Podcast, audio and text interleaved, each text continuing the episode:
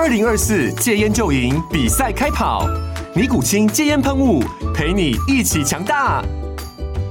戒烟不容易，单靠意志力戒烟的人，时常无法克服戒断症状而失败。尼古清戒烟喷雾将是你的神队友，简单一喷，药品急速释放，立即缓解七大戒断症状，不限场合提高戒烟成功率。除了尼古清神队友，你还可以寻求专业医疗人员协助，一起迈向戒烟成功之路。尼古清戒烟喷雾，用科学方法戒烟，请咨询全台各大药局及戒烟门诊。本广告由尼古清戒烟喷雾、卫部药书字第零二七八三五号提供。嘉安嘉护股份有限公司，台北市中山区民生东路三段二号十楼，北市卫药广字第一一三零三零一九零号。尼古清戒烟喷雾，相伴每个新开始。天哪，时间不够，事情老是做不完，怎么办？别担心，就让高效人生商学院每周陪你充充电，找到方法不抱怨。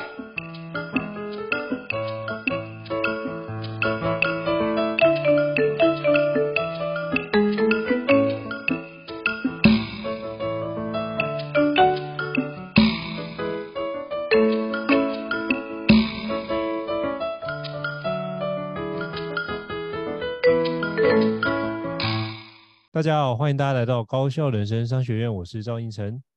我是电脑玩物的站长伊瑟。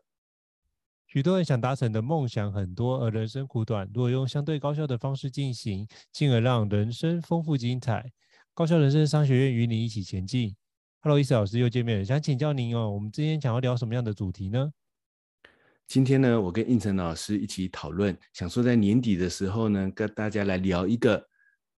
比较轻松、比较生活化，但是也跟生产力相关的这个题目，那就是如何在最后这个阶段做好今年的年度大扫除，可能是家事的整理、家里的东西的归纳收档，也可能是我们自己的资料档案的归纳收档，甚至是我们的杂事任务的归纳收档。我们从几个层面来跟大家聊聊，可以怎么样做好这个年度大扫除。那这个议题啊，其实我让我想到我之前很喜欢看的一本书，就是《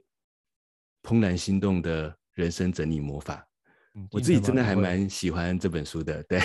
就是在我的某一个阶段，我觉得这本书给我还蛮多的启发。它真正的启发其实还不一定是在我的家事的整理上面了，我必须承认。嗯。但是我觉得它里面讲的一个观念，我事到如今都印象还非常的深刻，就是。他说：“如果你依照，就是近藤麻里会说，如果你依照我这个做法，你整理过一次之后，从此以后，你的家里再也不会回到混乱的状态。然后我就想说，怎么可能？因为我们日常的这种年度大扫除整理的流程，不就是每年整理一次，然后慢慢就变得越来越乱，但是就盯着，反正先暂时不理它，然后到了有时间年底的时候，再再把它。”整理回一个这个干净的状态，但是为什么他那么有信心说，你只要照着他的方法整理一次之后，你的家里就再也不会回到混乱的状态呢？我觉得他那时候点出了一个让我觉得嗯很有启发的一个观点。他说，因为我们日常在整理的时候啊，我们整理的方法有点像是这样。我我觉得我的书桌很乱，我现在想要让我的书桌变得干净，我就想办法把我书桌上的杂物呢收起来。我要想要让书桌变得干净，那这时候杂物收起来会收到哪里呢？可能就随便找一个附近的柜子啊、抽屉啊，就把杂物全部放进去，目的是书桌变得干净。可是他说啊，如果我们的整理逻辑是这样子，那书桌就会慢慢慢慢，因为我们的使用，又慢慢开始堆积出很多的杂物，然后呢，抽屉也会有这个装满的一天，然后于是我我们的流程就会慢慢的不断的。很容易的再回到混乱的状态，然后每次的整理都会觉得很痛苦，好像要花掉很多的时间。那他说要用什么方法做一个年度的大扫除、年度的总整理，才会有效的帮助自己、你的系统、你的家里比较不会回到那个混乱的状态呢？他说应该是这样子的，我们不能够只是用着，比如说我把我的电脑桌面清干净，嗯，我让我的硬碟资料夹变得比较整齐。我想要让我的某一个房间看起来比较干净，不能用这样的逻辑来整理。虽然背后是有一个这样隐藏的目的，没错，可是真正的整理应该是要让东西归位，找到它正确的位置，并且留下刚刚好我需要的东西，这才是最重要的。我们要整理的是那个东西，而不是让台面变得很干净。如果我们是要让台面变得很干净，就很容易回到混乱的状态。那整理东西的时候要怎么做呢？比如说，近藤麻里惠最喜欢举的例子就是整理衣服嘛。他就说，我们应该这样子做。那我们要整理衣服的时候，千万不要用我把沙发上的衣服收干净，我把床上的衣服收干净这种逻辑去整理衣服，这样完蛋了。很快你就会床上继续堆积衣服。他说，你应该要找一个，比如说周末半天的时间，然后把家里包括你丢在沙发上或床上的衣服全部都拿出来，然后一字排开。然后接下来呢，当然日本他们最喜欢断舍离嘛。我要先断舍离，先把那些我觉得不需要的、只穿过一次的，其实没有穿过第二次。这个可以呼应我们前一个单元的这个书柜的整理，就是那些我只用过一次的，表示我再也不会用的东西，全部都应该断舍离掉。于是先把断舍离的衣服清空、清掉，剩下来需要的衣服，我应该要做一个判断，我应该要做一个归类。我应该为它建立一个属于我的系统的逻辑，比如说，可能我想要利用春夏秋冬来排列，可能我想要利用短裙子到长裙子啊，因为近藤麻里惠是女生嘛，所以她书里面是这样写的。我可能要让裙子由长到短，由短到长来进行一个归类。好，归类完之后，就照着这个归类的方法放回我的这个衣柜。他说，做好一次这样的彻底的整理。在那次彻底的整理的当下，可能我需要半天的时间，其实也没有大家想的那么久。我可能需要半天的时间，但是呢，我就为自己建立了一个系统。我觉得他的这个观点啊，让我后来在讲很多工作流程、讲很多方法的时候，都会很强调说，帮自己建立系统的这件事情。就是我们其实很多时候的整理都是，只是把我眼前看到的东西整理一下的感觉，可是背后没有系统。我们就很容易一直回到混乱的状态。那他说，当我们做好这样的彻底的整理，这时候会带来几个好处。第一个好处，我还是有可能随手乱丢一下我回到家里的衣服。可是呢，嗯，这时候有可能我要睡觉之前，我看到沙发上我乱丢了一两件衣服，可能一件短裙，可能一件长袖的衬衫。啊啊，因为我又想到他书中的例子，她是个女生嘛，所以她的例子是这样。嗯、然后呢，他说，可是这时候你就会认知到，哎。但是我现在很明确的知道短裙要放在哪里，因为为什么呢？因为我在上一个周末我已经建立系统了。我以前呢，只是觉得我要把沙发整理干净，那些东西我就乱塞在一个我看不到的地方。但是我建立系统之后，我就意识到说，这个东西有一个明确的位置，有一个它唯一的位置。于是这时候我就发现，而且这个位置可能就在我旁边的柜子里面而已，我就可以顺手拿起来把它放进去，就结束了。因为很多时候我们会觉得整理很困难，没有办法随手把这个东西收进去的原因，是因为我们没有建立系统，没有为那个东西建立位置。所以当我回家之后脱掉这件衣服，它没有一个明确的位置，我就会觉得随手放在沙发上也可以。可是如果它有一个明确的位置，而且这个位置离沙发说不定还更近，就是丢到沙发还比较远，那个柜子说不定就在我门口的旁边，我就把它放进去，对我来讲是一个更轻松的整理流程。于是呢，虽然还是有可能乱丢一些东西，可是都这些东西也将会更容易归位，这是第一个好处。所以就是更容易回到那一个有效整理的状态。然后第二个呢，我们也比较不会乱买东西，因为我们建立系统之后，我就知道啊，我有春夏秋冬的衣服，我有哪些我最喜欢的衣服。然后这时候，当我下次再看到一些衣服想要买的时候，我们就更容易回想起我的那一个系统。这时候我们就可以对应说。那这个东西有没有在我的系统里面呢？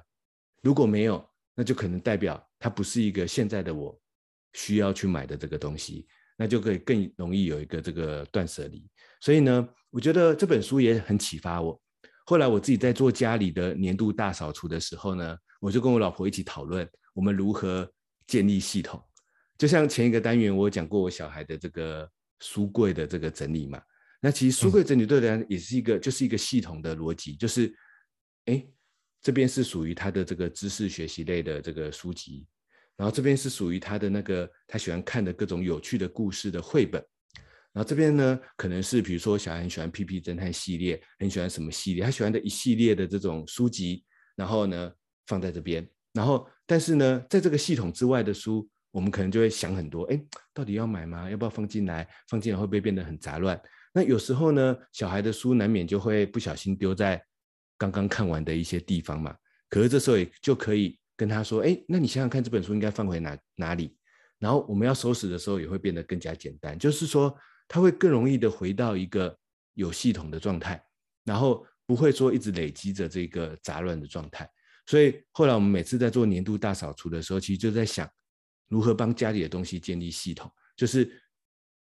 我们如何让这个柜子刚刚好满足我跟我老婆的春夏秋冬的衣服。然后我们整理的逻辑希望是怎么样？我们讨论，然后把这个系统建立起来，就把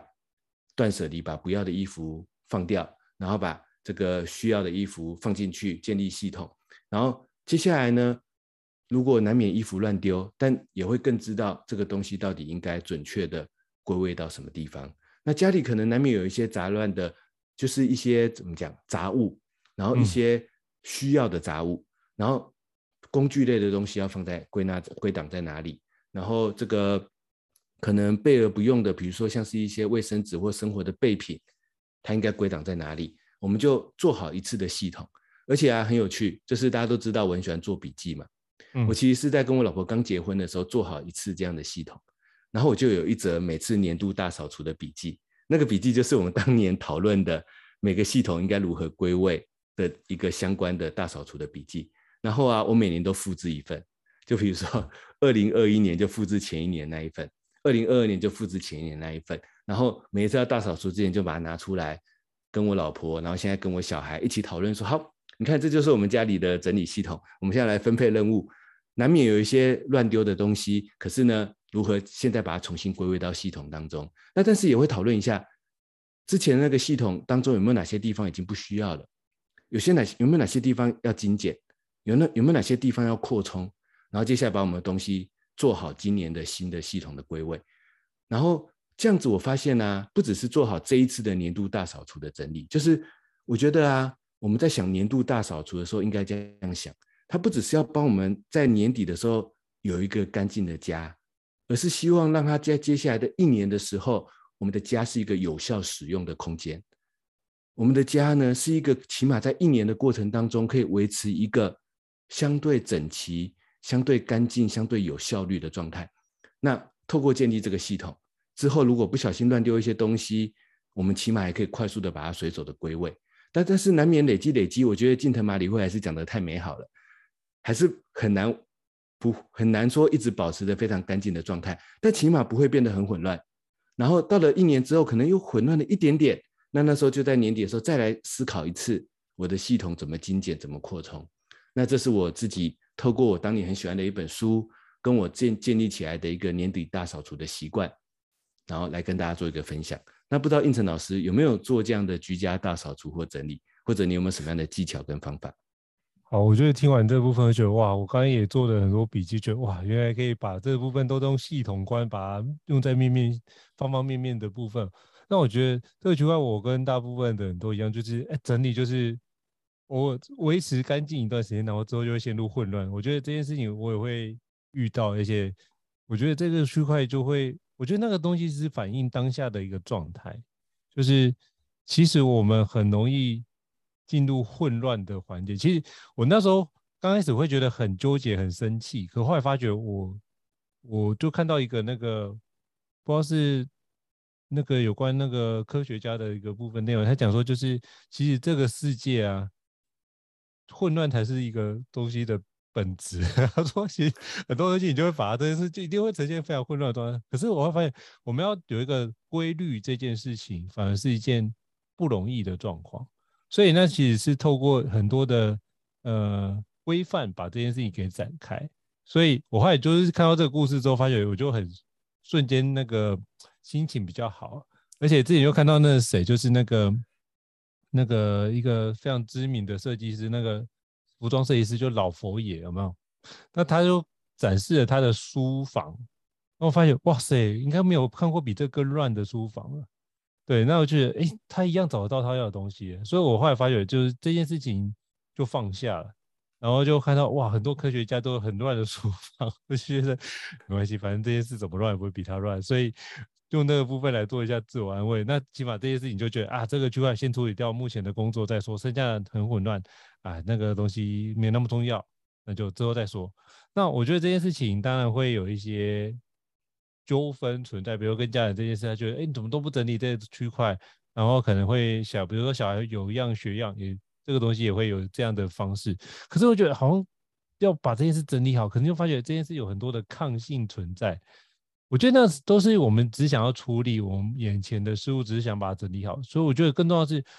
我们能不能透过根本的思维方式，是我能不能不要整理？我觉得先放，就是先。就把这意识整放进去，是我可不可以不要整理这件事情是很重要。那这样不要整理，一定有一些东西要做，比如说这个区块就是这么大，你要买新的之前，就一定要先把旧的先处理掉，才会买新的。所以这就是它在本质上已经融入了日本断舍离的思维模式在里面。所以，如果这个区块是照那个方式做的，可是你本质上的思维模式并没有往断舍离的方向去走，而且甚至你不认同断舍离这件事情，你会发现这个东西就是一个天方夜谭，是根本不可能做到。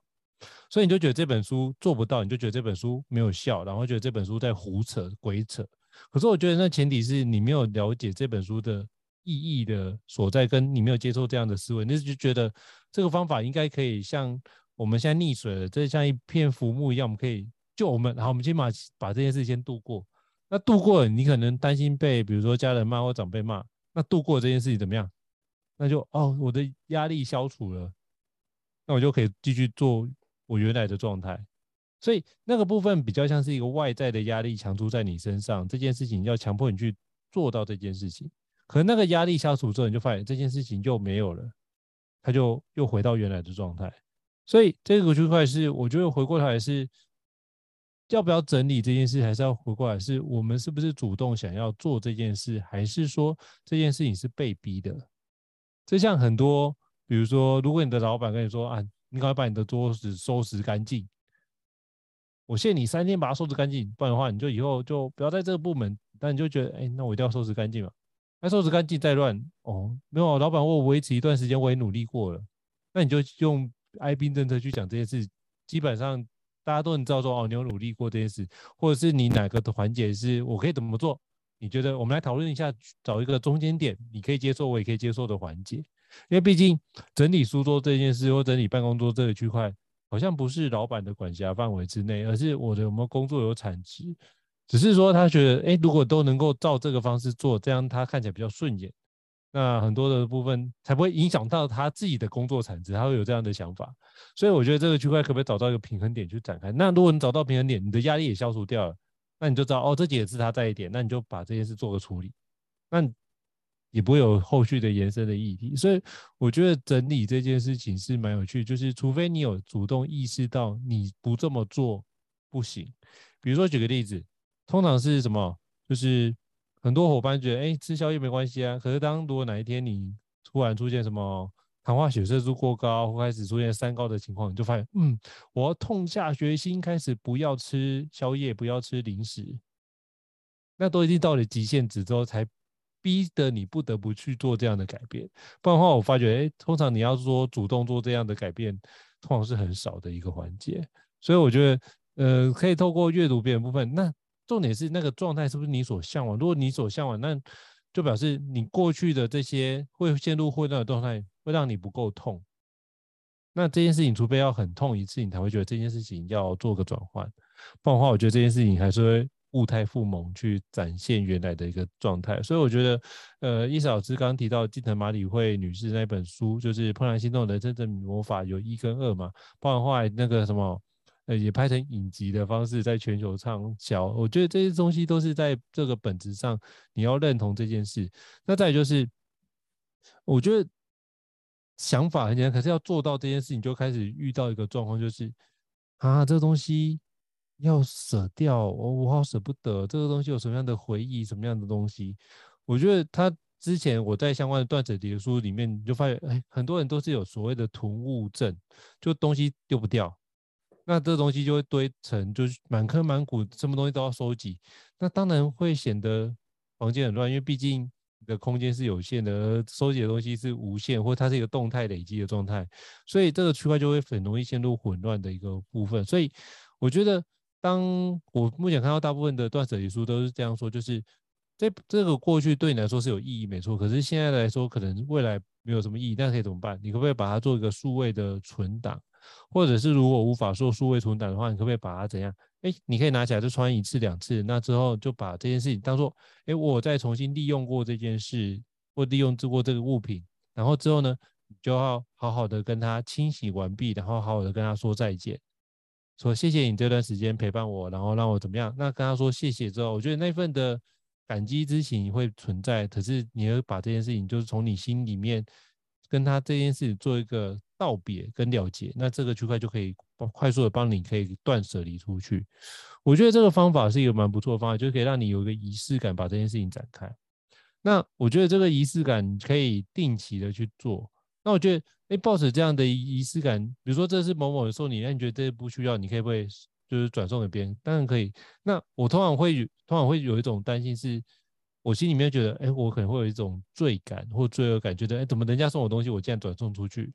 那那时候我如果真的没有需要，我就会转送出去。可是我都会做多做一件事，就是那这个这份心意我想收着，那我会不会准备一份礼物？真的很感谢，一样就是送给我当初送给我这份礼物的那位伙伴或是贵人们，我就会在一个适合的时机点再把这个感谢再跟他说明一下。我觉得更重要的不是那个物品，而是那个物品带给你的意义是。背后人家送你这个心意，所以我觉得重点是把这份心意保留住，而且去感谢那个人，会是更直接的一个环节。那通常我做这件事的时候，收到礼物的伙伴或是长辈们会很惊讶，有时候会很惊喜，觉得为什么要做这件事？那我。就是看情况，有时候会跟他报告一下，就是目前的情况。那有时候也会讲一下，哎，到底为什么做这件事的一个理由，就真的很感谢，那就表达感谢，那这件事情就好。那也因为这样，有可能会有十几年没有碰见的老师也开启了新的对话，那也开启了新的合作。我觉得那真的是就是就是无心插柳柳成荫的一个情况。可是我觉得透过做这件事情的环节，其实。你自己心里面也会少了那些愧疚感，或者心里面少了那些焦虑感存在，就可以让自己在做很多事的割舍的时候会更加容易一点点。我觉得难割舍的不是物品，是难割舍的是那份情感。那这些情感是很重要，所以包含呃，之前我看到我朋友啊，他在整理就是家里长辈辞世之后，他发觉要整理长辈的。物这件事就发觉花非常多的力气，所以就我曾经看过一本断舍离书，他是这样写说：我们如果能够在生前先做好断舍离，其实呃晚辈们在整理我们的物品的时候，其实他就会节省非常多的功夫。那如果我们就把有价值的东西归成一类，相对没有价值可以放一类，他就整理起来会更加轻松。不然的话，其实也会留给其他伙伴。呃，或是后代有一些蛮大的困扰，所以我是从不同的角度去看待断舍离这件事。我觉得这个做好整理，就是能不能先接受这样的概念之后，如果真的不要整理好，那我就要思考，那不要整理有什么样的限制跟规范，我认同吗？如果认同的话，这件事情就可以有效的去展开；如果不认同，那基本上，呃，就很容易回到混乱。那回到混乱，也不要去内心鞭打自己，就是说，哦，你看赵元成，你看又回到混乱了，所以你这个东西都没用嘛，你怎么那么差呢？那这样的状况就会陷入一个自我批判，然后自我评价很低落的环节。我觉得这也大可不必。所以我觉得这个区块你就让自己知道，哦，比如说现在如果书桌很混乱，或者是东西书比较多，我说 OK，那就是这段期间可能我在忙某些事情、某些专案，就会让这件事比较混乱一点。没关系，等时间到了之后，我再把这件事处理完。所以我觉得这可以给彼此一个时间点，只要在那个时间点之前，啊，这个区块你就先当睁一只眼闭一只眼。可那时间点之后，我一定要把这件事处理好。那这个区块我们给自己一些缓冲，也不会就是，呃，通常我们看到这件事情很乱，就会希望什么？当下要立刻整理完这件事情。当你有这样冲动的时候，其实很多时候就很难有转圜的余地，或者是一些弹性讨论的空间。所以我觉得是透过。刚刚伊嫂老师的分享，我想延伸补充一下这个环节。不知道伊嫂老师有什么样的一个想法跟补充的呢？我有很多想法想要回馈。刚才胤丞老师讲的很多段落呢，我都蛮有共鸣的，所以我想要一段一段，可能倒着照着我的记忆倒着来回馈一下。好，就是我觉得我很认同应成应成老师对于断舍离的这个转换的方法，因为我自己看过很多书，跟我自己的实践当中，我觉得这也就是断舍离最有效的做法，因为我们不是真的丢掉东西，让自己变成一个很冷、很冷、很冷血，或者是心肠很硬的人。我觉得这个一般人大多数人是做不到的。但是我们可以把我们的物品转换成另外一种形式，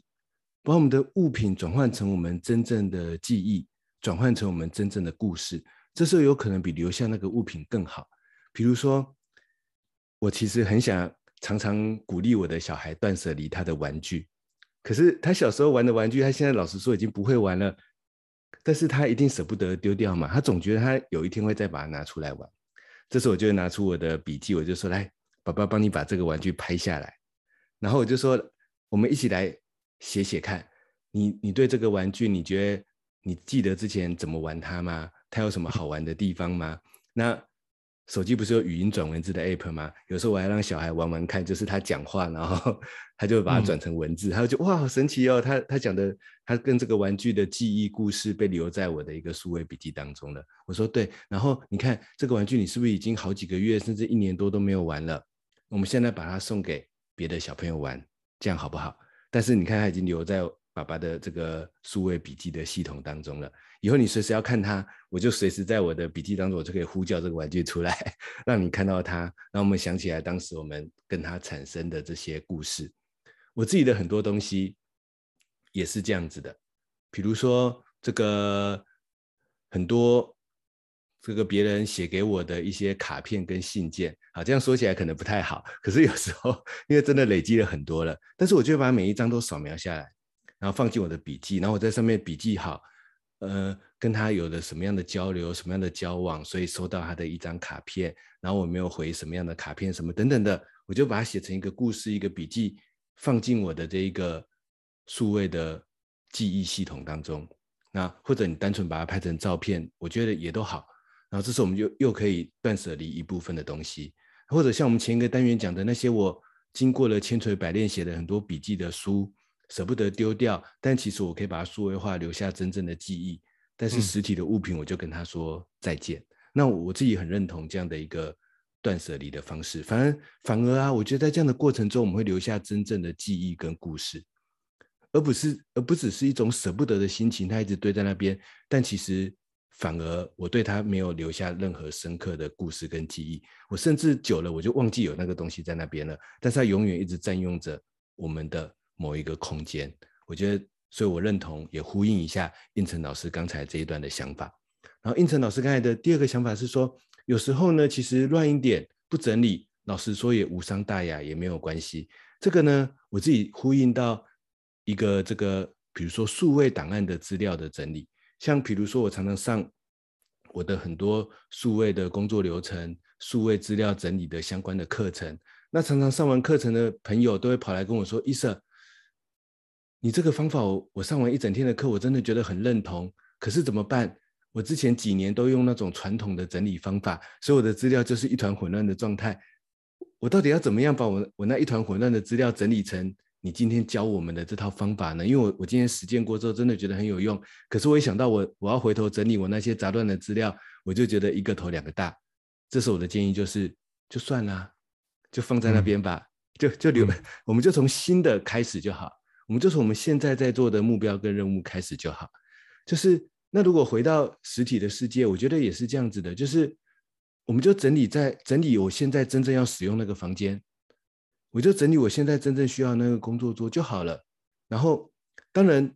背后也不能够像我一开始讲的那样，我只是想要随手把它整理干净。我是针对我现在正在做的某件事情，去建立起我的一个工作流程，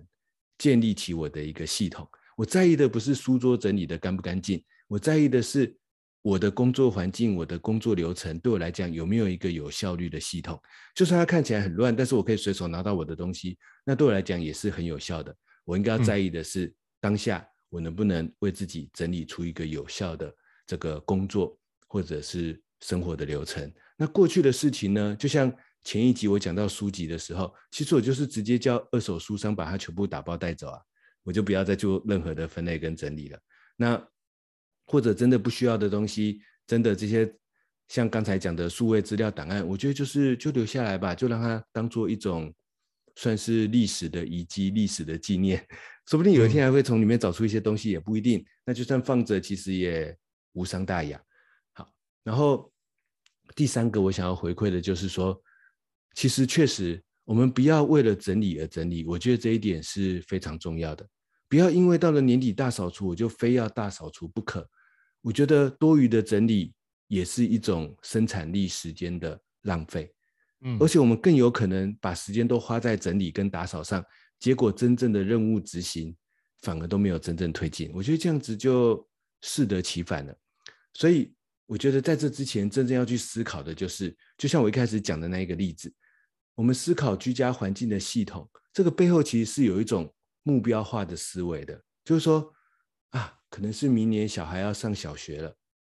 我们希望让他有一个怎么样的，到时候小学可能有更多的功课，他的读书学习做作业的环境好，所以这时候为了这个目标，我们家里的系统。家里的生活动线、工作流程应该做怎么样的小调整呢？应该做什么样的小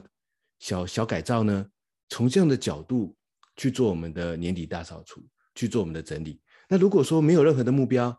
那我也非常赞成不整理，其实也没差。就是前几集我们在讲年底总回馈、总整理的时候，我其实有提到一个概念：年跟年之间是人去分出来的，但时间是一个流动的过程。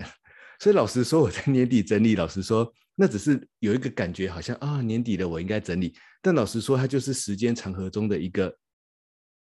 跟其他的时间点一模一样的这个断点而已，并没有说一定要到年底我非得做一个大扫除跟整理不可。我如果当下事情很忙，我不要做，说不定对我来讲留下更多时间去完成更重要的任务。如果我没有目标，我与其自己还要花很多时间大扫除，不如请一个清洁公司来家里打扫干净。或许更省你的时间，而且这个你还会获得更多时间去做更重要的事情。但是回过头来，如果我有一个真的目标，或者我想要让我有一个更舒适、更有效率的生活的动线环境，那或许要回到一个出发点：嗯、我未来的生活目标是什么？我的居家居居家环境的下一个明确的有价值的目标是什么？然后。于是我要如何调整我的动线，如何调整我的系统？那这样子去做一个有效的大扫除或者总整理，我觉得我们会做得更开心，做得更快乐，而且做完之后，我也会感受到那一个真正获得的价值。那这就是我对胤丞老师刚才分享的三个重点，我就我的认同跟我的这个回馈。那看看胤丞老师有没有什么想要补充的？我觉得丽莎老师整理得非常好，我只是想要补充一点，就是。呃，这个区块你整理，很多时候大家都只想要整理的是类似过去你所期待的样子。可是我觉得有一点很重要，就在于我们的生命都在动态的去改变。那其实基本上会有一个新的阶段去展开。那我觉得那个新的阶段展开的时候，我们要为了那个新的阶段来去做准备跟移动。所以其实基本上有一个很重要的环节在于，我们整理的方式也需要跟着新的状态去移动。所以我觉得这件事情是需要被讨论，而不是说我们都照原来的方式去布局。那如果照原来的方式布局，那基本上你就发觉那个整理完也会变成混乱，是在于你过去的整理的思维的方式跟你未来要前进的方向有可能不太一样。那这件事情就还是会产生一个背离的环节，你就会发现，哎，怎么又乱了又乱？可可是你会聚焦在这个乱，可是我觉得更重要的是你要去分析为什么会乱的原因是在于。你过去的整理的思维跟不上你现在要进步的环节，那这个部分就会产生乱。所以，那这部分你要怎么样让自己能够觉察到这件事情，然后说：“哦，原来我自己也在进步，原来我自己也开始要开始往不同的面向前进。”那那些有些书，你就可以开始做一些打包的动作，因为你可能现在会是需要用到这些书，可是你未来假设五年、十年还会用到这些书吗？我觉得你可以想一下这些角度去展开。所以，那未来五年、十年之后，你要用到这个产品吗？如果不会，那这个区块是不是要做其他的打算？那如果会，那你要做什么样的打算？所以我觉得这件事情是要有一个想法是，假设未来五年、十年有发生什么事情，那我们要不要做一下动态的迁移？那通常这整理堂会奠基在一切的状态都是不做任何改变的一个情况之下。所以当有一些改变，我们可以想一下，但没改变这样当然很好，当然没问题。可是当有一些变化性存在的时候，那这些变化性我们如何去做调整，以及我们如何去思考沙盘推演这件事情？那这样的状况还是符合吗？那如果这个沙盘推演发发觉现在跟现在状况不符合，那就会是一个混未来可能会产生混乱的根源。那我是不是要做一下相关的一个整理，并且做布局？我觉得这个思维可能是我想要 echo，就是刚刚 S 老师讲的内容，我再做个延伸，就是到现在跟过去，我用这个方式没问题。可是未来是不是能够行得通？那如果未来你的生活模式大部分都是一个非常稳定的状态，那当然就原来的方式就可以啊。可如果你的方式生活模式是会有一些比较大的变动。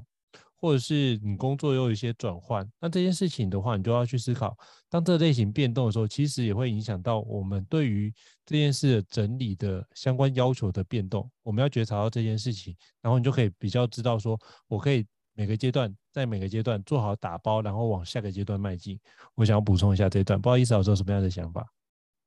我只是要呼应并且认同应成老师刚才讲的，我觉得很棒的一句话，就是为了未来的自己而整理。这是我们整理最关键的眼光，最关键的目标。看向未来的自己，也看向未来的跟我们一起生活的人，看向未来的我们的团队、未来的伙伴，为未来的这条路去做出我的整理的系统。那我觉得这是在年度年底做一个大扫除、做一个总整理的时候，我觉得最关键的这个步骤。那这是我的简单的回馈。好，非常感谢伊瑟老师哦。那我觉得一个伊瑟老师刚刚讲了非常多精彩的分享。那如果各位听众对我们高校人生商学院觉得不错的话，欢迎在平台上面给我们五星按赞哦。您的肯定都是我们非常重要的一个支持跟持续下去的动力哦。那如果想要听的主题或者是想要聊的内容，也欢迎留言让我们知道，我们可以定期来做相关的回复跟分享哦。那今天再次感谢就是伊瑟老师这么精彩的对话。那我们下次有机会再。我们的高校人生商学院跟大家做相关的一个见面跟对话哦，非常感谢伊子老师，那我们下次见哦，拜拜，大家下次见，拜拜。高校人生商学院，掌握人生选择权。